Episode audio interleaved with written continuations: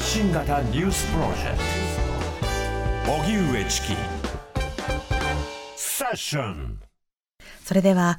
日替わりコメンテーターの登場です。一般社団法人ノーユースノージャパン代表理事の農場桃子さんです。よろしくお願いします。よろしくお願いいたします。ますえー農場さんは若者の投票率が80%を超えるデンマークに留学したことをきっかけに若い世代の政治参加を促進するノーユースノージャパンを設立。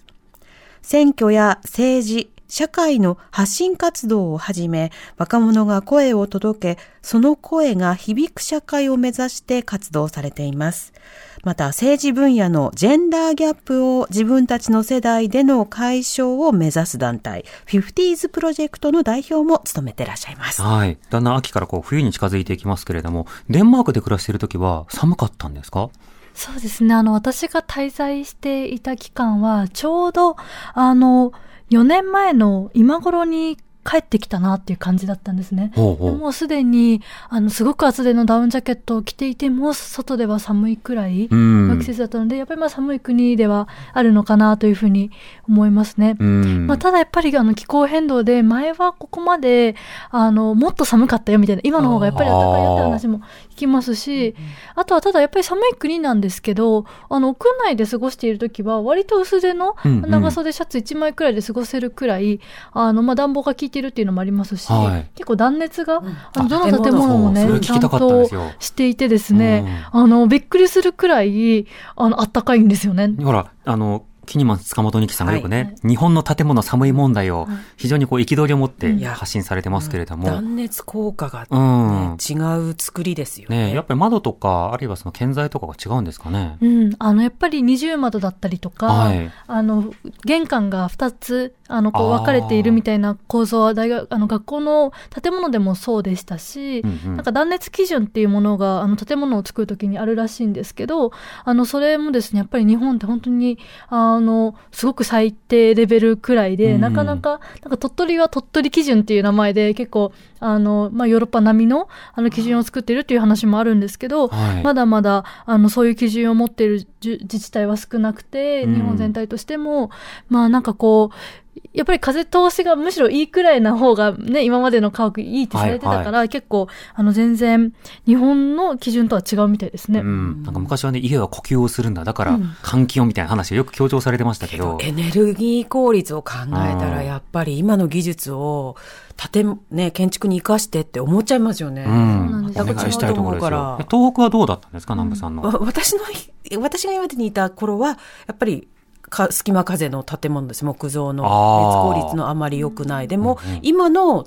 あの、建築方法だと、やっぱり玄関2つにしたり、コンビニエンスストアとかでも、今コンビニそうですよね。そう、あのうん、入り口二重になってたりするから、雪が降るし、とか、だから北国とかは、そういう対策されてるんじゃないですかね。うん。なんか今まではやっぱり冷房を使わないでも、あの過ごせたっていうところがあると思うんですけど、もうデンマークも夏暑すぎて、はい。あの冷房を使うんですよ。うん。でもまだ冷房が追いついてなくて、それが。そう、うん。逆に問題だったりするんですけど、うんもう冷房も使うから、ならせっかくね、あの、こう作った空気を外に出さないようにするっていう方向になってるみたいですね。うん。いや、まさに今日本の各所で話題となっているものなので、うんこの課題取り入れられるね、事例があったらどんどん。いや、本当に。真似していきたいところですね知りたいですね。うん。では、まずはここまでのニュース、農場さんと一緒に振り返っていきたいと思います。創価学会の池田大作名誉会長が亡くなったことを受け、岸田総理が内閣総理大臣名義で個人の SNS などで弔意を発信したのは、政教分離の観点から問題だなどと指摘されていることについて、松野官房長官は今日、岸田総理が個人としての弔意を示したものと説明しました。イスラエル軍は19日、パレスチナ自治区ガザのシファ病院をめぐり、地下トンネル内部のものだとする映像を新たに公開しました。イスラエル軍は病院がハマスのテロ活動のインフラとして使用されていることを証明していると主張。一方、イスラム組織ハマス側は、こうしたイスラエル側の主張を改めて否定し、地下トンネルについては、ガザ内では道路に沿ってトンネルが伸びているが、我々はそれを隠してはいないとしています。中東イエメンの近くの海、航海で、反政府武装組織風刺派が貨物船を乗っ取った事件で、この貨物船を運航していた日本郵船は対策本部を立ち上げました。この貨物船にはウクライナやブルガリア国籍の合わせて25人が乗っていたということで、日本郵船は乗組員の安否については確認中としています。いわゆる大麻グミを食べた人が体調不良を訴えるケースが相次いでいる問題で、厚生労働省は押収したグミから大麻由来の成分に似た合成化合物 HHCH ヘキサヒドロカンナビヘキソールが検出されたことを明らかにしました。厚労省は明日の審議会を経て HHCH を指定薬物に指定し、来月2日にも医薬品医療機器法に基づき、所持、使用、販売を禁止する方針です。ネット掲示板でやり取りをしていた男性に覚醒剤を所持するようそそのかしたとして、警視庁がいわゆる詩人逮捕系 YouTuber の男らを逮捕したことが分かりました。覚醒剤取締法違反の強査の疑いで逮捕されたのは、東京新宿区の今野蓮容疑者ら2人です。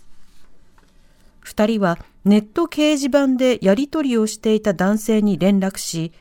JR 新宿駅東口の路上に覚醒剤を持ってくるようそそのかした疑いが持たれています。今野容疑者らは YouTube のガッツチャンネルを運営し、痴漢や盗撮をしたとして一般人を取り押さえる動画を投稿していました。おしまいに、週明け今日の東京株式市場で日経平均株価は前週末のアメリカの株高や堅調な日本企業の業績を交換し、一時3万8000円台をつけ、取引時間中として1990年3月以来、およそ33年8ヶ月ぶりの高水準を更新。7月につけたバブル経済崩壊後の最高値を上回りました。結局、終値は前週末と比べて197円17銭安の33,388円3銭でした。さて今日は一般社団法人ノーユースノージャパン代表理事の農場桃子さんと一緒に放送しています。はい、ということで気になるニュースいかがでしょうか？そうですね。いろいろありますけど、やはりなんかこの今月に2回くらいここでさせてもらっている中で、うん、まあなかなかこのガザのね戦闘が終わらないことが本当に心苦しいなっていうふうに、うん、あの思います。なんか毎回そのコメントをしてしまうんですけど、はい、あの昨日はですね新宿であの抗議デモあのイスラエル軍に対する停戦を求める抗議デモが行われていて私もちょっと予定があったので参加していたんですけど、はい、まあ、主催者発表で1400人くらい参加していたということで、うん、まあ、他の国に比べたら少ないですけどやはりまあいろんなルーツを持っていそうなあの人たちの参加もありましたし、うん、まあ、若い人たちもちらほら参加しているようにあの見えました。でまあね、ここからできることって少ないなというふうに思うんですけど、まあ、やっぱりこうできることから、まあ、イスラエル製品のまあボイコットなのかもしれないし、あの、こういうデモに参加するかもしれないし、あるのかなというふうに思って、まあなんかこうできることしたいなというふうに思っていますけど。うそうですね。やっぱりデモなどにこう参加をすることで、まあ横のつながりなどができるのもそうですし、あとその海外のその反応の中でも、あんなにデモしない日本でもデモが起きるレベルっていう反応とかが、まあ稀にあるんですよ。で、やっぱりそれだけその日本は動かないイメージがある中で、そこでもやはりデモをして、数千人規模の、まあ、実際のアクションというものを世界に発信する。これはインパクトはとても大きいと思いますよね。そうですね。あとやはりあの街中を新宿で歩きながら、あの、5時くらいに出発して1時間半弱だったと思うんですけど、やっぱり混んでいる時間帯で、結構、あの、見てるんですよ。その、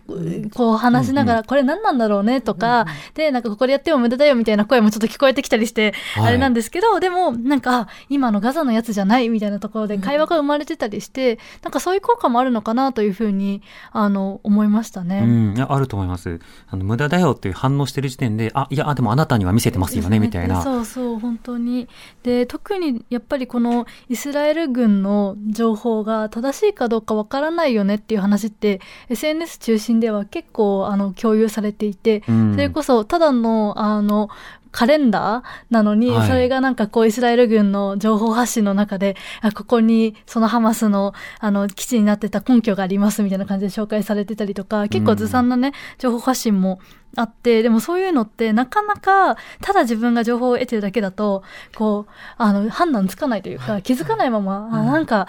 どっちもどっちなんだなって捉えちゃう時があって、うんでもこうデモに行ってこういろいろ情報交換して、もちろんなんか、あの、いろんなところから情報を得るのが大事だなというふうには思うんですけど、まあなんかこう、一つ、うん、新しい情報を得たりとか、こういう仲間がいるんだって気づくことも意義なんだなって改めて昨日思いましたね。そうですね。今、イスラエルがいろんな情報を発信している中では、一つはその物量で飽和をさせると、うん。まあ、次々といろんなニュースとか映像を出すことによって正当性を確保して、まあ内輪向けにアピールするというのもありますけれども、その都度その都度別の議題を提供することで、自分たちがまあ空爆であるとか、まあ、地上作戦をする中で人を殺していい根拠そのものについて議論させるんじゃなくて、これはフェイクかファクトかっていう個別性になっちゃうんですよね。うんでもそうしたところに目を向けてしまうと、いや、そもそもだからといって今回のような、まあ、虐殺と呼ばれるような、まあ、殺害を行っていい理由にはならないよねっていう根本の話をしなくてはいけないのに、それが個別のファクトの話に行ってしまった時点で、一つのプロパガンダの土壌に乗ってしまうというところがあると。だから、その今回のやっぱり戦争、あるいはその攻撃、あるいは虐殺、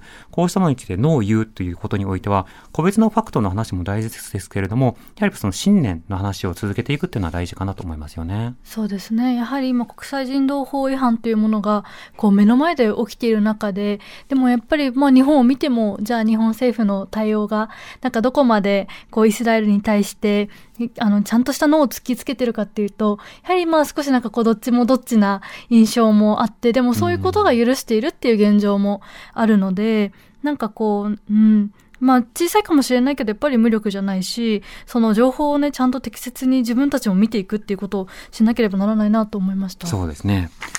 ではこの後は農場さんにフロントラインセッション気になるトピックスを紹介してもらいます。四季荻上 Hiromi Nambu 発信型ニュースプロジェク発信型ニュースプロジェクトトセッション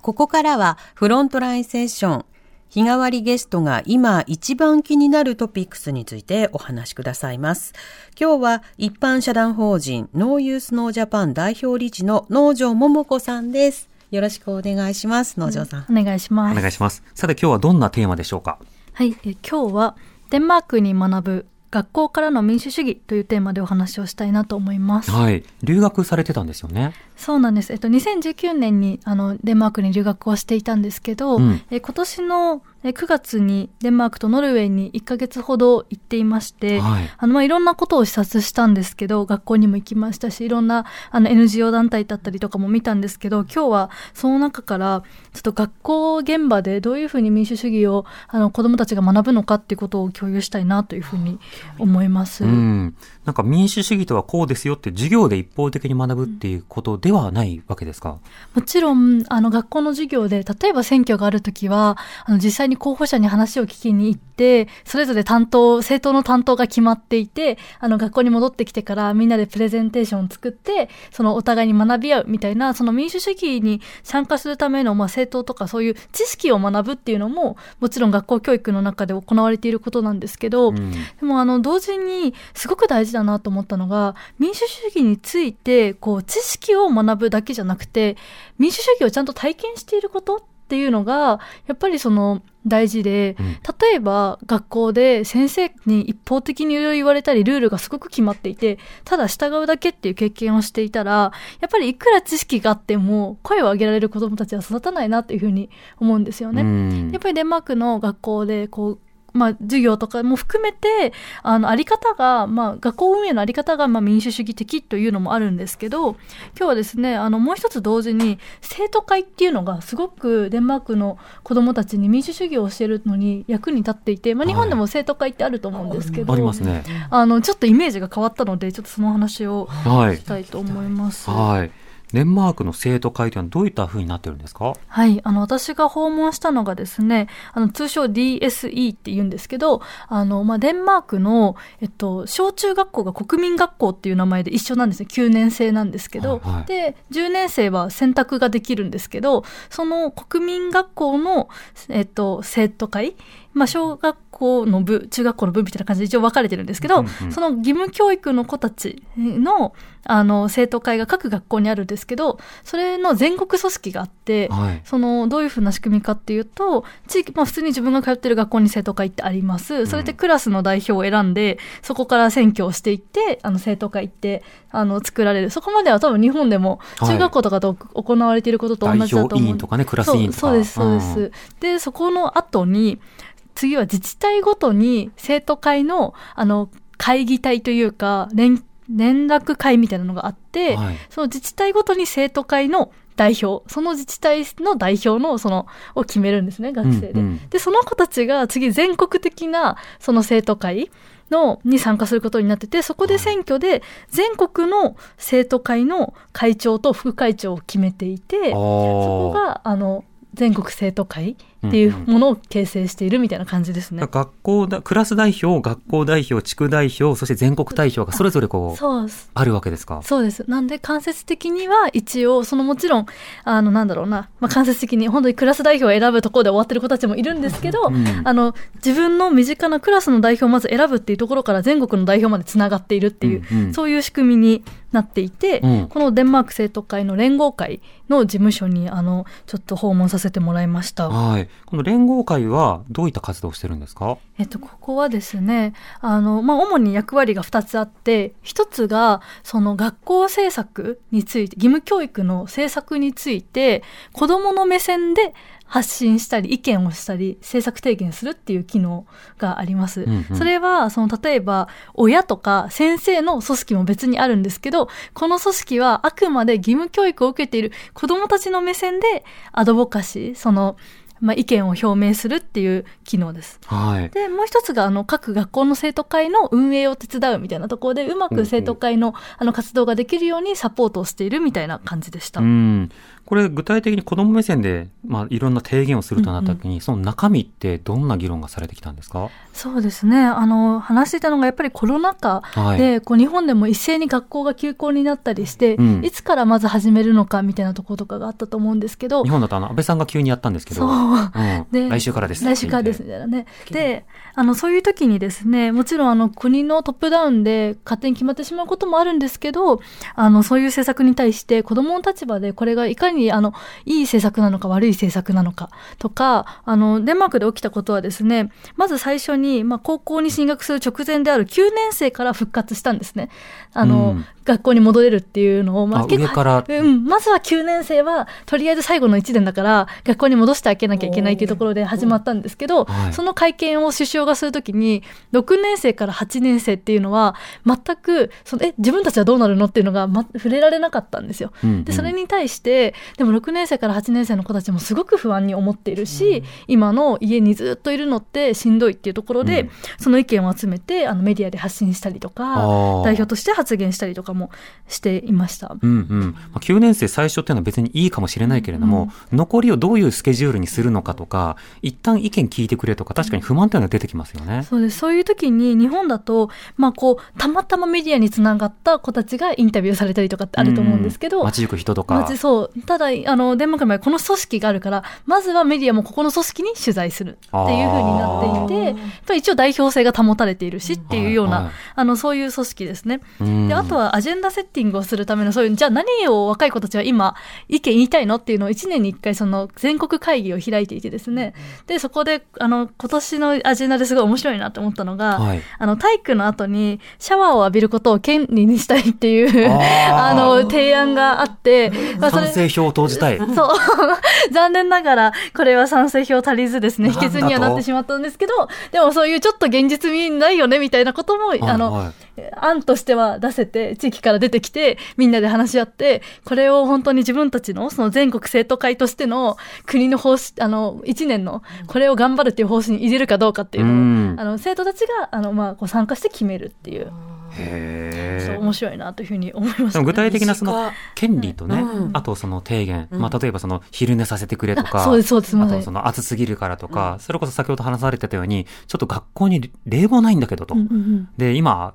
暑いよとう、ん地球が、うんじゃあつけてくださいとか、いろんなこと提言できそうですよね。そうなんですよね。で、うんあと、例えば給食を美味しくしてほしいとか。ああ切実なそれは一時期声大阪とかね、横浜とかいろんなところで話題になってたやつ。そう、まさにそういうことが話題に上がるみどこにたいです。言っていいか分かんないものがクラスに代表がいるんだものね。うんまずそこからつながっていくっていうね。はいはい。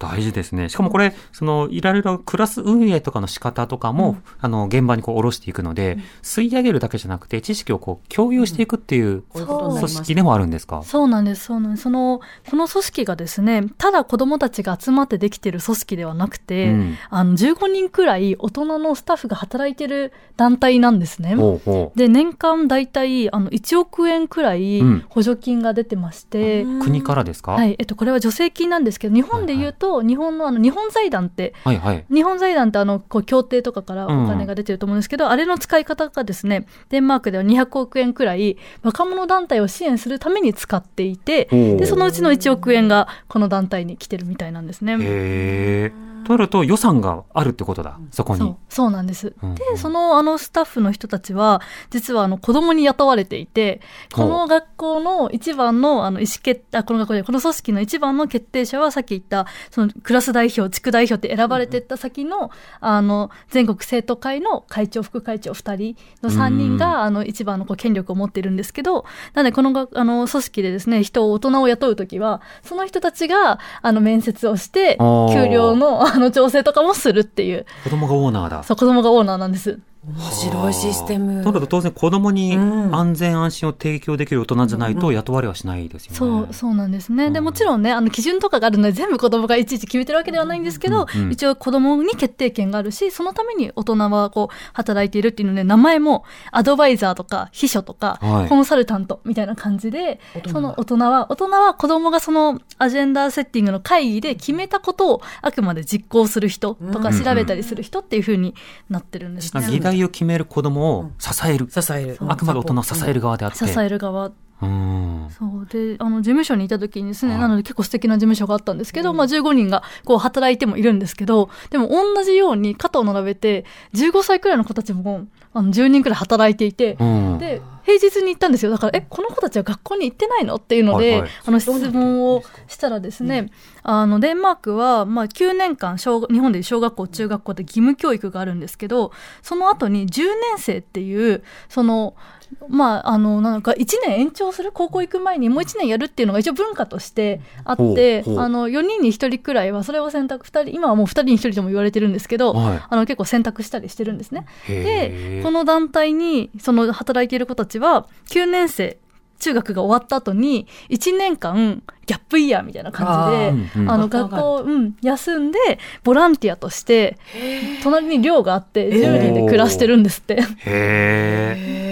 で、その子たちにとっては、なので学生ではなくて、本当に今は一回社会に出てうん。働いている、まあボランティアなんでお金はもらえないんですけど、はいまあ、はいこう食事とか、あの、居場所みたいな、あの、寮とかはあってみたいな感じで、一年ここでやってて高校に行くっていう流れみたいです。ん。こういった組織を通じて、やはりその民主主義そのものを体験する、うんそしてまあ手応えを感じるっていうことができるわけですか？いや、本当そうで、あの、それこそ先ほどの体育のあの、後にシうんャワーとかって、まあ確かにすぐ実現するものでもないし、絶対実現してほしいですよね。そう。そこ困ってんだなっていうせめてウェイトティッシュを配っってくれとか、そう、なんかいや、本当になそう。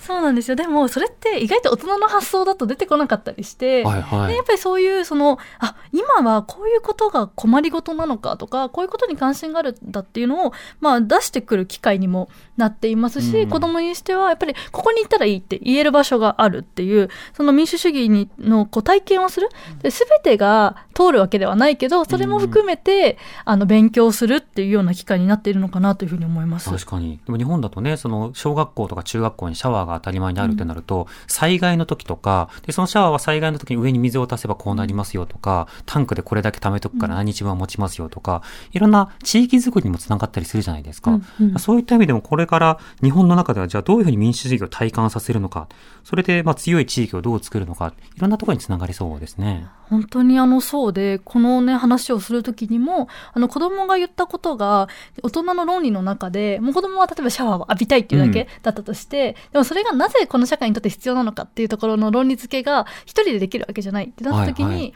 やっぱりあのいろんな知識を持ったこのアドバイザーだったり秘書がいることによってあのそれを実現するためにはこういうアイデアがあるんじゃないかとか。うん。子供主体なんだけど、でも、子供を、まあ、大人と同じように権利の主体としては扱うんだけど、知識だったり経験っていう意味ではもちろん不足している部分があって、特に義務教育の子たち。うん。で、だからその子たちが完全な仕事をできるように支えるっていう。やっぱりなんかこの子供の意見をね、聞こうっていうのは今子供家庭庁でもすごく言っていることなんですけど、はい。その意見を持つための前段階として、こういう仕組みをね、ちゃんと作っていくっていうことが、まあ、日本の中でこう民主主義の担い手を育てていくために必要なんじゃないかな、なんていうふうにも思いましたねね。打てば響くって信じてもらわなきゃいけないですもんね。うんうん今日はノーユースノージャパンの農場桃子さんに伺いました。ありがとうございました。ありがとうございました。明日のコメンテーター、ジャーナリストの北丸裕二さん担当です。お知らせに続いて、ベンチャー企業キュレーションプログラム、ブーストをお送りします。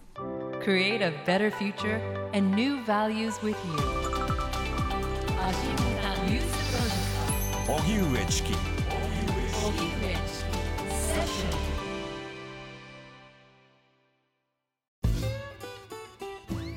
ンパンサー向かいのフラット。木曜日のパートナーを担当する横澤夏子です。バタバタする朝をワクワクする朝に変えられるように頑張ります。パンサー向かいのフラットは月曜から木曜朝8時30分から。